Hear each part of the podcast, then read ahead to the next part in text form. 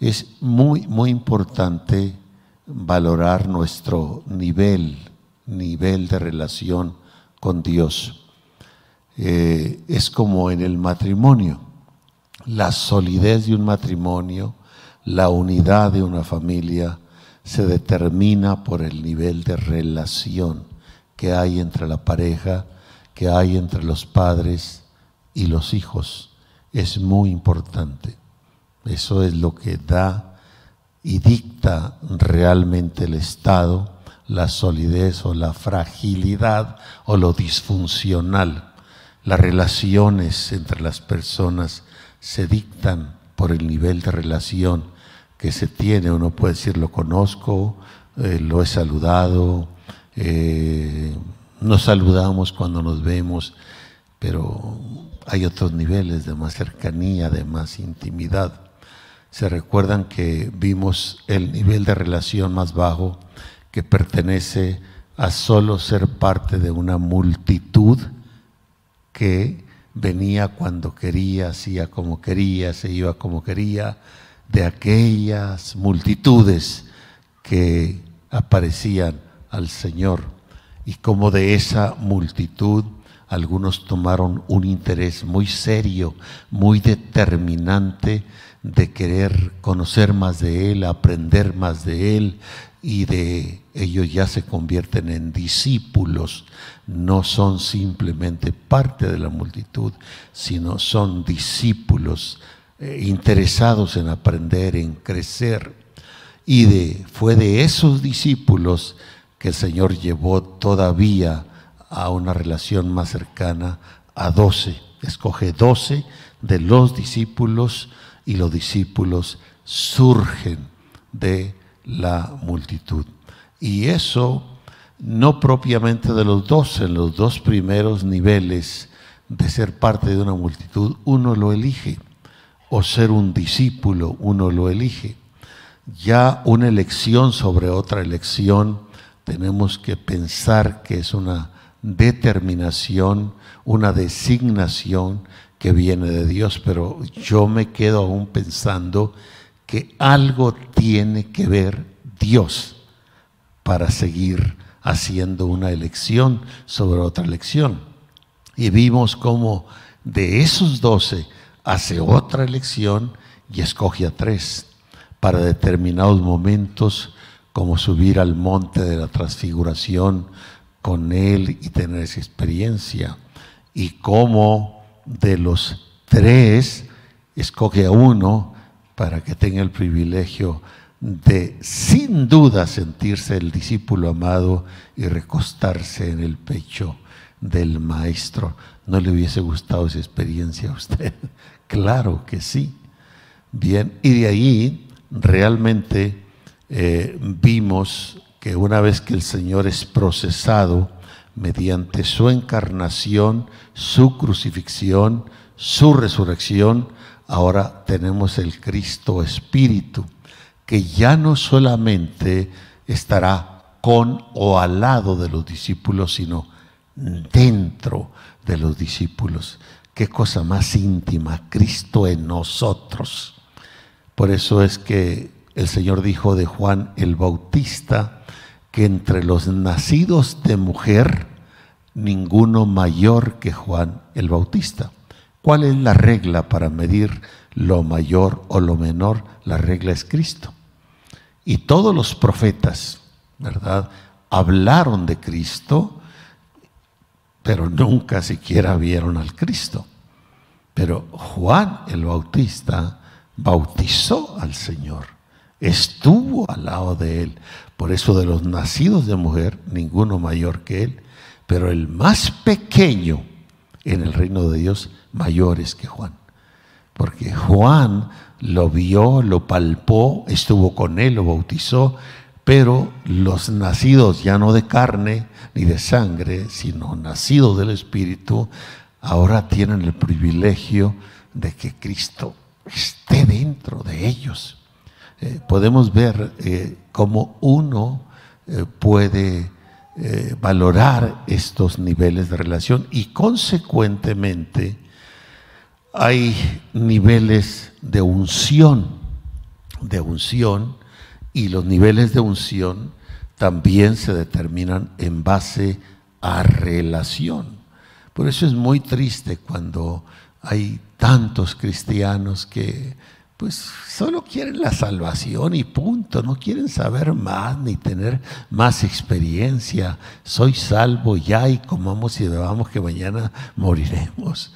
Eh, y, y mucha gente igual, y siempre aterrizo ilustrando con lo humano, como una pareja que supuestamente son un par de enamorados y se casan y después eh, una relación tan descuidada, tan triste, tan seca, que, no le sacan ese jugo que tiene la vida matrimonial y la felicidad que hay, que siendo el matrimonio una institución divina, debe tener algo divino el matrimonio. Entonces, ¿por qué no sacarle esa esencia?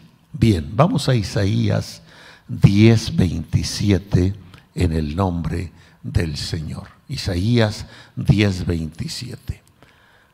Acontecerá en aquel tiempo que su carga o su yugo será quitada de tu hombro y su yugo de tu cerviz. Y el yugo se pudrirá a causa de la unción. ¿Qué es un yugo? Hemos tratado de explicarlo. Eh, es en términos campesinos, en términos físicos. Un yugo es un instrumento de madera. Yo creo que eh, todos hemos visto un durmiente de ferrocarril, donde ponen las vías de ferrocarril. Actualmente los están haciendo de cemento, pero por casi toda la historia del ferrocarril ha sido madera, es un pino eh, que está en el monte, que se tumba, que se mete a las sierras, a las motosierras y otros instrumentos que cortan, lo cuadran y eh, más o menos de largo que va la vía del ferrocarril, muy similar es un yugo, ¿verdad? Se le hace eh, el diseño, se le corta para que encaje bien en el cuello eh, de los animales, sobre todo de los bueyes, que son muy fuertes. Un yugo entonces, eh, en términos físicos, es un instrumento de madera eh, con una forma que une o junta del cuello, ya sea a los bueyes para arar o, o tirar, jalar una carreta, a las mulas, a los caballos, y, de ahí mismo se sujeta la lanza o el pertigo que le llaman eh, del carro, eh, el timón del arado, según vaya a ser el uso. Eh, el yugo puede llamársele yugo también a una ley injusta que nos agrava, algo que nos aprisiona o que nos sujeta se le puede también llamar por extensión yugo a eso, a una carga pesada, eh, algo que, que realmente nos produce incomodidad, pero hay de yugos a yugos, ¿verdad? Los yugos de Dios, en este caso eh, se habla, acontecerá en aquel tiempo que su carga será quitada. Una carga, aquí la, carga está puesta como, como un yugo de tu hombro y su yugo o su carga de su servicio. O sea que el texto está implicando la carga como un yugo, luego enfatiza para no hacer ahí una situación gramatical no propia. Eh, la segunda parte que se habla de la carga se le nombra yugo pero el yugo o algo impropio, algo molesto, algo que nos esclaviza, que nos produce insatisfacción, infelicidad de la vida, eso se puede pudrir y caer por causa de la unción.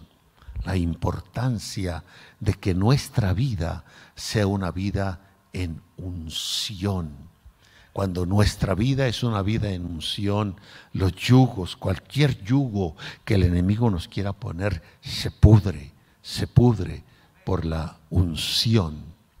Unción. Bien. Y unción tiene que ver con, con presencia, presencia de Dios activada, con actividad del Espíritu Santo en nosotros con un fin específico. Y unción literalmente tiene que ver con algo como con untar o con frotar. Podemos decir entonces con seguridad que hay de yugos a yugos, por lo tanto también podemos decir que hay distintos tipos de unción o grados de unción. Y por eso vamos a hablar un poquito sobre, ya que hemos hablado de niveles de relación y que nos sintamos inspirados a que nuestra relación con Dios sea cada día más cercana, más íntima, como debe ser la relación de los padres con los hijos, no de más alejamiento, sino de mayor acercamiento, como debe ser el matrimonio en una pareja de mayor acercamiento y no de alejamiento. Entonces vamos a hablar un poco sobre tipos o niveles de unción, ya que vimos niveles de relación. Y los niveles de unción están ligados a los niveles de relación. O sea, nuestro nivel de unción no está ajeno a nuestro nivel de relación. Y a mí personalmente lo, confieso, quizá poco lo digo, a lo mejor nunca lo he dicho, a mí me preocupa cualquier cristiano y sobre todo cualquier ministerio, desde un apóstol hasta un maestro, que descuida su relación personal con Dios, basado o que tiene un llamado, o que tiene una habilidad, o que tiene un don, que tiene un talento, o que se vuelve un profesional de lo que hace y no cuida su relación con Dios. Y al no cuidar su relación con Dios, es fácil de que pueda tener alguna infiltración de algún espíritu y termina mal. Por eso a veces aún un profeta puede soltar una falsa profecía. ¿Por qué? Que aunque sea un profeta inequívocamente y tenga ese ministerio, pero si su vida no procura tener una relación con Dios de intimidad, es muy fácil de que pueda haber alguna infiltración.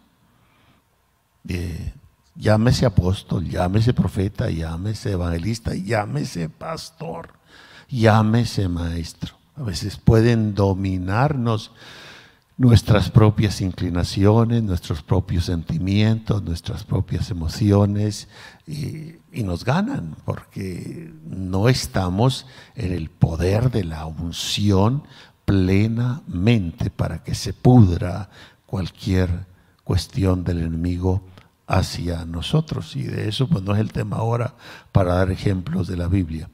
Pues vamos en tipos de unción cómo la unción va también de menor a mayor. Y podemos llamarle, según el concepto antiguo testamentario, a este tipo de unción, que es la primera, la unción de leproso. En Levítico 14, verso 2, y en el verso 15, y en el verso 17 dice, esta será la ley para el leproso cuando se limpiare. Será traído al sacerdote un leproso. Recordemos que la lepra es tipo y figura del pecado. Limpiado es un yugo, ese es un tipo de yugo. Tener una lepra es un yugo pesado y terrible que nadie lo quiere. Aparece la unción y la unción pudre quita el yugo. Verso 15, asimismo el sacerdote tomará del log del aceite y lo echará sobre la palma de su mano izquierda. Tiene que ver, el aceite tipifica unción. Y lo que quedare del aceite que tiene en su mano, lo pondrá sobre la cabeza del que se purifica y hará el sacerdote expiación por él delante de Dios. Este aceite representa la unción que viene al pecador para transformarlo, para limpiarlo de su condición de leproso a Cristo. En 1 de Juan 2:20 y el 27 dice, "Mas vosotros tenéis la unción del santo y conocéis todas las cosas, pero la unción que vosotros habéis recibido de él mora en vosotros." y no tenéis necesidad que ninguno os enseñe, mas como la unción misma os enseña de todas cosas y es verdadera y no es mentira, así como os he enseñado, perseveraréis en él. Unción, unción. Entonces, en el Antiguo Testamento, la unción era tipificada por el aceite. Tener lepra es una carga, es un yugo y el aceite, la unción puede liberar eso. Eso tipificaba ahora el pecado en nosotros, la unción al venir a nosotros y transformarnos, hacernos nueva criatura, venir a Cristo. Eso es cuando participamos de la unción en el más bajo nivel y algunos optan por quedarse ahí. Ya vine a Cristo, no podía dejar tal o cual vicio, no podía dejar el mundo, ya lo dejé, siento que el Señor me ha perdonado, soy salvo y ahí se queda a ese nivel de unción. Y en el pueblo de Israel había ese nivel de unción, la unción de leproso para ser limpiado y quitar el yugo de la lepra la unción del pecador para venir a Cristo, ser transformado y quitar su pecado. Bien, pero hay otra unción, Éxodo 40, 13 al 15, le llamaríamos a esto la unción del sacerdote. Y harás vestir a Aarón las vestiduras sagradas y lo ungirás y lo consagrarás para que sea mi sacerdote Después harás que se acerquen sus hijos y les vestirás y las túnicas y los ungirás como ungiste a su padre y serán mis sacerdotes y su unción les servirá por sacerdocio perpetuo por sus generaciones. En el concepto nuevo testamentario, todo aquello era una figura de lo que habría de venir en Cristo y lo leemos en el Nuevo Testamento. Primera de Pedro 2.9 dice, mas vosotros sois, no dice vosotros seréis, sino vosotros sois, esto es ahora, linaje escogido, real sacerdocio, nación santa, pueblo adquirido por Dios, para que anunciéis las virtudes de aquel que os ha llamado de las tinieblas a su luz admirable.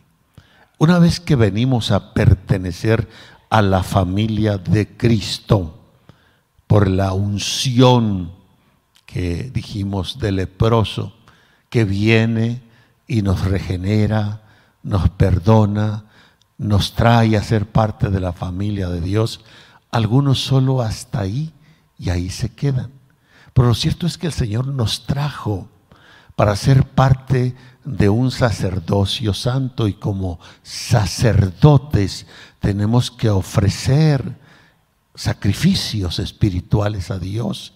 Tenemos que servir a Dios. Hay algún tipo de servicio que Dios quiere que hagamos y necesitamos la unción sacerdotal. Por eso es que una vez que estamos en Cristo, siendo pecadores, hubo un momento de, quebranto y de enfoque que le pedimos al Señor, transfórmame, cámbiame, yo te quiero servir. Eh, hay cosas que no puedo realmente quitar de mí, tú lo puedes hacer. Y, y la unción que va al leproso intervino, el Señor lo hizo. Bueno, pues de la misma manera me trajiste a este camino para servir. En algo yo tengo que servir, para algo soy útil, soy un sacerdote tuyo. Entonces es importante que hagamos eso y es otro nivel, unción de servicio, unción sacerdotal. Hay otro nivel en el concepto antiguo testamentario que habla de la unción profética. Es unción profética. En Primera de Reyes 19, 16 dice, y Jehú, hijo de Nimsi, ungirás por rey sobre Israel, y a Eliseo, hijo de Safat de Abel-Meolá, ungirás para que sea profeta en su lugar. Este texto habla de unción regia y de unción profética. Dos, dos tipos de unción. La unción al rey, unción al profeta. Vamos a ver la del rey después. Vamos en el nivel de la unción profética. En Hechos 19:6 dice, y habiéndoles impuesto Pablo las manos, vino sobre ellos el Espíritu Santo y hablaban en lenguas y profetizaban. Unción que vino sobre estos hermanos y en esa unción el Espíritu Santo, que es quien da esa unción, les permitió hablar lenguas y profetizar. La unción profética. Y Primera de Corintios 12:3 dice, por tanto os hago saber que nadie que hable por el Espíritu de Dios llama anatema a Jesús y nadie puede llamar a Jesús Señor sino por el Espíritu Santo. Es probable que nos sintamos identificados más con algún tipo de unción que con otra, pero es tan real lo uno como lo otro. En el mismo pasaje de Primera de Reyes 19:16 dice, a Jehú hijo de Nimsi ungirás por rey sobre Israel y a Eliseo hijo de Safat de Abel Meolá ungirás para que sea profeta en tu lugar. Y Primera de Samuel 10.1 dice, Tomando entonces Samuel una redoma de aceite, la derramó sobre su cabeza y lo besó y le dijo, no te ha ungido Dios por príncipe sobre tu pueblo Israel. En primera de Samuel 16.1. Y dijo Dios a Samuel, ¿hasta cuándo llorarás a Saúl, habiéndolo yo desechado para que no reine sobre Israel? llena tu cuerno de aceite y ven y te enviaré Isaí de Belén, porque de sus hijos me he provisto de rey. Y por eso el Salmo 89, 20 dice, hallé a David mi siervo y lo ungí con mi santa unción, de unción regia, unción de rey. Y yo quiero decir una cosa, en el mundo espiritual esto es muy notorio. Los demonios saben el tipo de unción, el nivel de unción, de relación que usted maneja. Ellos lo saben muy bien. Ellos pertenecen al mundo espiritual y saben si usted es persona que maneja unción regia o unción profética o unción sacerdotal o solo tiene la unción de leproso, una persona salva, perdonada, pero que solo le ha querido llegar hasta ese nivel de unción. En el mundo espiritual eso está bien evidenciado. Los ángeles mismos, ¿verdad? Saben el tipo de unción que usted maneja. Bien.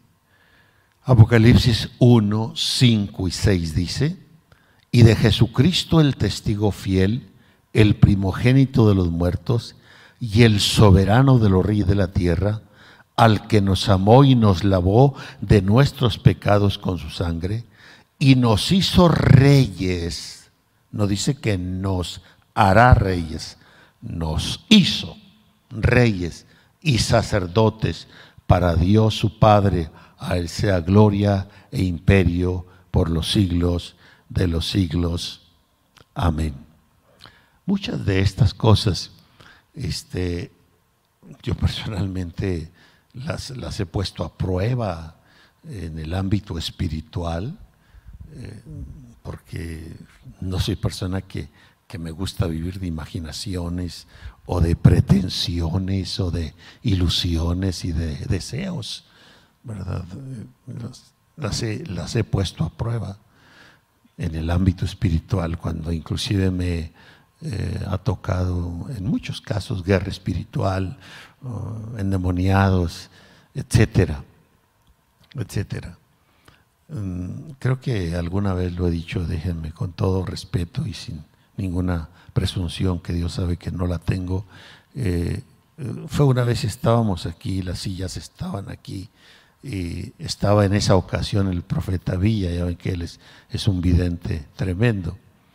Y él me dice así, con mucha humildad, apóstol, yo tengo 60 años en este ministerio, Dios me permite ver muchas cosas y entiendo muchas cosas, pero debo confesar que hay veces que, que veo cosas y, no las entiendo. Este, y, consecuentemente a veces no las puedo, no las puedo ministrar. Y le pregunto, ¿y cómo qué? Por ejemplo, se me queda viendo así muy serio. Por ejemplo, ahorita lo estoy viendo a usted, está sentado ahí, pero en el ámbito espiritual yo lo veo sentado en, una, en un trono, en una silla que, que, olvídese, olvídese qué tipo de trono es. Entonces yo me sonrío, yo sé de qué está hablando. Digo, ¿y qué más ve? Y se queda callado. Entonces me voy yo mi mano y le digo, ¿ve mi cetro? Dice, eso es cetro. Yo todo lo que veo es como un rayo en la mano. E, entonces, ese es sí es el cetro. Y así le comenté una, dos cosas. Porque yo sé que cargo, yo sé que tengo. En el mundo espiritual eso es muy evidente.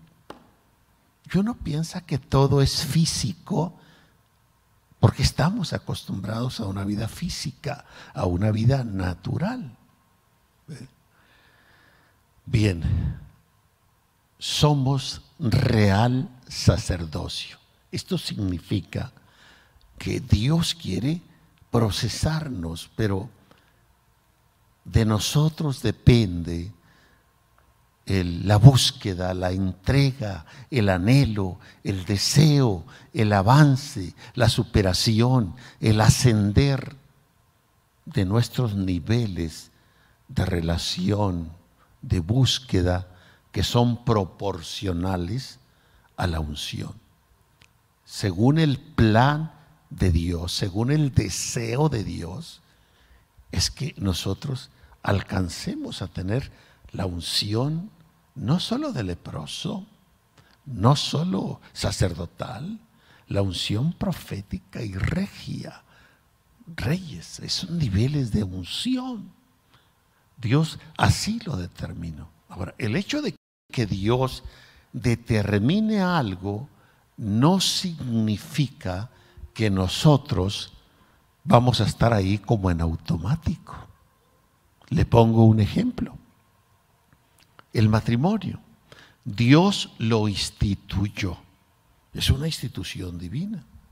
Y según el diseño de Dios para el matrimonio, es que sea para toda la vida. que nadie se divorcie, que nadie eh, se recase. Ese es el ideal de Dios. Pero no significa que nosotros vamos a funcionar así. Un matrimonio no es nada más porque firmamos un papel y cohabitamos como varón y hembra. Un matrimonio se complementa cuando cada uno cumplimos el rol que nos corresponde en la vida matrimonial. Y como no sucede así por nuestro feo carácter y no llevar una relación apropiada, terminan muchos matrimonios divorciados. Eh, no significa que vamos a satanizar a esas personas, ni tampoco podemos decir que somos mejores que ellos. Es un asunto entre Dios y las personas que viven esos cuadros y que no creo yo que quieran vivirlo, y es Dios eh, quien va a perdonar y va a juzgar las cosas, pero el ideal de Dios es que no pase eso. Por ejemplo, porque en la Biblia están los patrones, los ideales de Dios y, nuestra meta es ir creciendo y alcanzarlos. Empezando con lo que dice primera de Timoteo 3.1. Si alguno apetece obispado, buena obra desea, pero conviene que el obispo sea irreprensible. Es la primera condicionante. Y la pregunta es, ¿y qué ministro de Dios es irreprensible? Ninguno empezando conmigo. ¿Por qué? Porque ahí están las cualidades del ministro de Dios perfecto. Ese es el ideal de Dios y por eso todo ministro de Dios debemos buscar una mejor relación posible, un crecimiento. Y de hecho no lo vamos a alcanzar en esta vida y en este cuerpo, pero estamos ascendiendo, estamos creciendo, estamos buscando el ideal perfecto. Bien, la unción de Dios es indispensable para cualquier ministerio. La unción facilita o habilita los ministerios. Uno puede ejercer ministerio sin unción mecánicamente, profesionalmente, desarrollando habilidades, pero, pero sin la unción es, es, algo que, que, resta pasión, es, es algo que quita la vivencia. Sin unción, sencillamente no hay vivificación. Entonces la unción es indispensable para cualquier ministerio las mismas palabras que los ministros, que los hombres y mujeres de Dios, desde el nivel de la conversación, de la evangelización, de las relaciones humanas, las mismas palabras van a tener más eficacia y nos dará o habrá mejores resultados si son dichas desde la unción de Dios que solo hablar porque podemos hablar. Eh, si son dichas desde la unción de Dios, van a traer otros resultados. El poder de Dios y los dones del Espíritu Santo tienen que ver con la unción y depende del nivel de unción que portamos, que cargamos.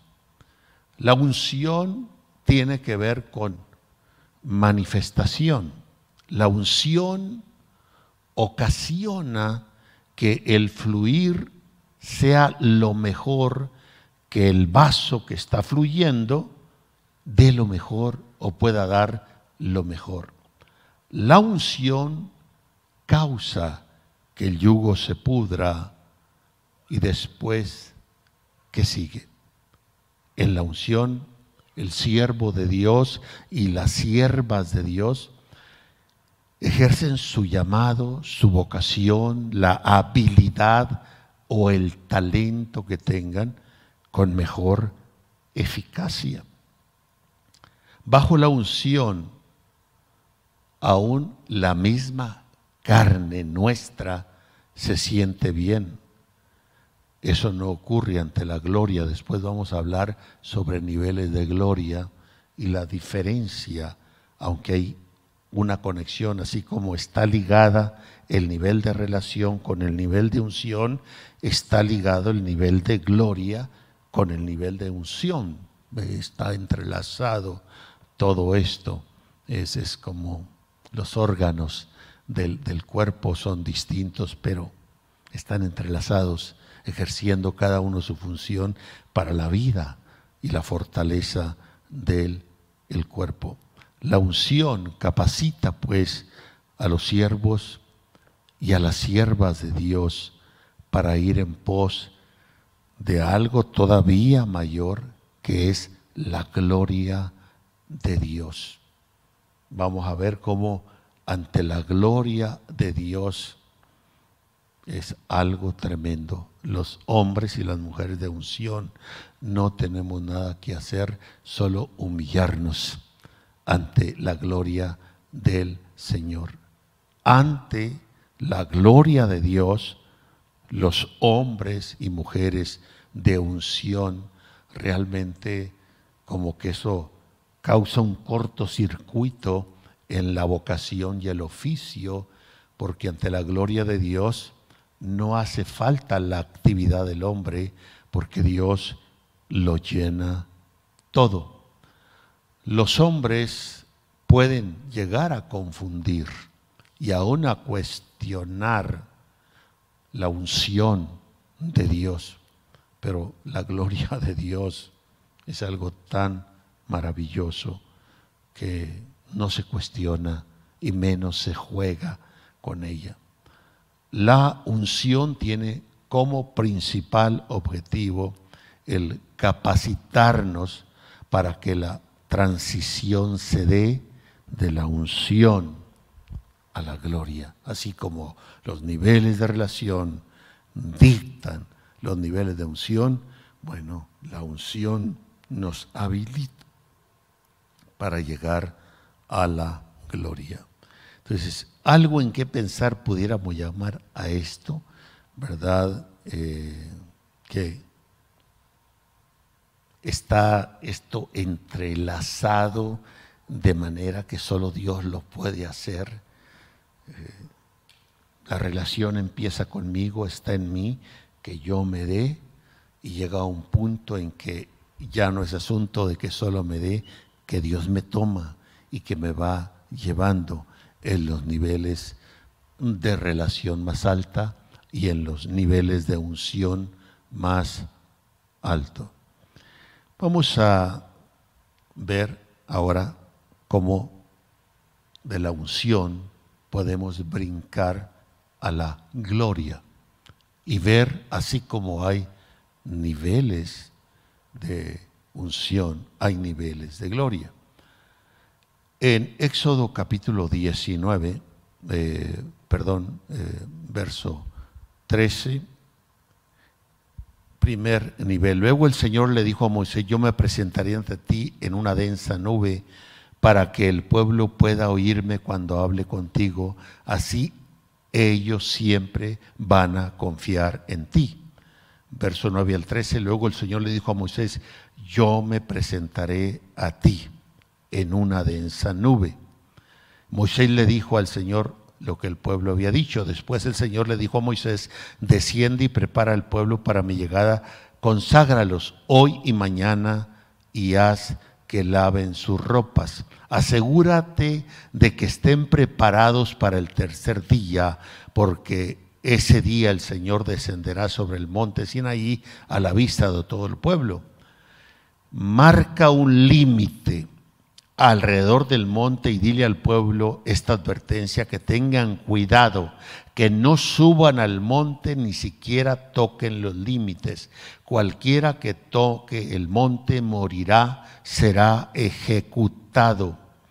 Ninguna mano puede tocar a la persona o al animal que traspase el límite. Ahora, en Éxodo 19, 21 al 23 dice, Entonces el Señor le dijo a Moisés, baja de nuevo y advierta al pueblo que no traspasen los límites para ver al Señor, porque quien lo haga morirá. Incluso los sacerdotes que se acerquen al Señor con regularidad deben purificarse para que el Señor no arremeta contra ellos y los destruya. Pero Señor, protestó Moisés, la gente no puede subir al monte Sinaí, tú ya no lo advertiste, me dijiste, marca un límite alrededor del monte para que quede apartado como santo. Éxodo 19, 21 al 23, y lo estoy leyendo de, la traducción viviente. Note, Moisés, Aarón, que son los hombres de la unción en el pueblo, van a subir al monte para experimentar no la unción, es por causa de la unción que son elegidos para experimentar la gloria. En la unción nadie se muere, pero ante la gloria sí existe ese riesgo. Por ejemplo, el sumo sacerdote Aarón, el hombre más ungido del pueblo de Israel, él era la figura de Cristo, representaba a Cristo en el concepto antiguo testamentario. Desde sus vestiduras, y por eso el Salmo 133 dice de el aceite de la unción que venía sobre su cabeza y bajaba hasta el borde de sus vestiduras. O sea, el pueblo de Israel era bendecido por la unción que venía a través de este hombre y bajaba y llegaba hasta el pueblo el hombre más ungido, era la perfecta tipología de Cristo. Sin embargo, cuando la gloria de Dios se manifestaba en el tabernáculo, era el hombre que más miedo tenía. Porque una cosa es la unción que él tenía y otra cosa era la gloria con la que se tenía que encontrar en el tabernáculo. La, tradición rabínica hasta hoy en día entre los judíos dice que lo que hacía Aarón para estar seguro de que no iba a morir, porque podía morir al encontrarse con la gloria de Dios, el día anterior, la noche anterior, escogía a sacerdotes, a los que él consideraba los más consagrados, los más electos, para que estuvieran con él y le estuvieran leyendo, leyendo o repitiendo, orando con él eh, la Torá, hablando, no quería dormir, no quería que un mal pensamiento lo tocara. Aparte de eso, él tenía que amarrarse una soga aquí en el pie y unas campanillas que sonaban, ¿verdad? Y todo el mundo tenía una expectativa tremenda y él se llevaba la soga con él y el lazo se quedaba fuera por si ya no oían las campanillas de que el hombre no fue hallado digno ante la gloria de Dios y que haya muerto y ahí lo jalaban porque no podían entrar. Entonces ese hombre, cuando el famoso Yom Kippur o Día de la Expiación, que es el día santo más consagrado para los judíos hasta hoy en día, todo el pueblo se gozaba porque es el día de la expiación donde todos los pecados del pueblo eran perdonados por un año. Pero el que sufría a morir era el sumo sacerdote, el gran ungido, porque si él entraba ahí y no era hallado digno, moría. Entonces, él se confesaba, se confesaba ante la familia, él hacía hasta lo imposible, porque el hombre de la unción ante la gloria ya es otra cosa, es, es otro nivel de presencia. Entonces, el pueblo de Israel, cuando Moisés iba a subir al monte para encontrarse con la gloria, dígame, de qué manera un hombre, un ser humano, en este caso Moisés, podía estar, no fueron 40 días y 40 noches, porque bajó después de 40 días y 40 noches sin comer pan, sin beber agua, nada, y estoy seguro que sin dormir, y ve al pueblo en la condición de pecado y se volvió a subir por 40 días y 40 noches. ¿Qué ser humano aguanta 80 días y 80 noches sin comer, sin dormir y sin beber? Ninguno. No hay cuerpo humano que aguante ni 40 menos 80. Solo cuando estás metido, envuelto en la gloria de Dios. Eso puede ser posible. Eso es tremendo. Ese, es otro nivel, la gloria de Dios. En el más alto nivel de gloria, allí estábamos en nuestro Padre Adán antes de haber pecado. Por cuanto todos pecaron, están destituidos de la gloria de Dios. ¿De dónde sacó el pecado al hombre? De la gloria de Dios. Y el Señor vino para arreglar ese problema del pecado, para regresarnos a donde estábamos antes, a la gloria de Dios. Y mientras nosotros tenemos que ir en ascenso. Bien, se nos ha ido el tiempo. Después le seguimos. Eh, es interesante esto pero es algo que Dios está haciendo y quiere hacer. Hay hermanos y hermanas que por su anhelo, su deseo de Dios, pues nos llevan la delantera. Están en otro nivel de conocimiento, porque vamos a ver eso como la Biblia dice que la tierra será llena del conocimiento de la gloria de Dios. Pero también pasajes dicen, ya no del conocimiento, sino de la gloria. Entonces, si Dios está tratando con sus hijos en la redondez de la tierra, porque yo estoy seguro que este tiempo de Dios, Dios no solo trata esto con nosotros, lo está tratando con otros muchos que lo están buscando. Traer este conocimiento de unción, de gloria, para luego, al vivir en la gloria de Dios, experimentar la gloria de Dios, pues no nos extrañe, ya conocíamos de esto. La gloria de Dios es algo maravilloso. La unción posa en los individuos, pero la gloria toma los lugares donde están.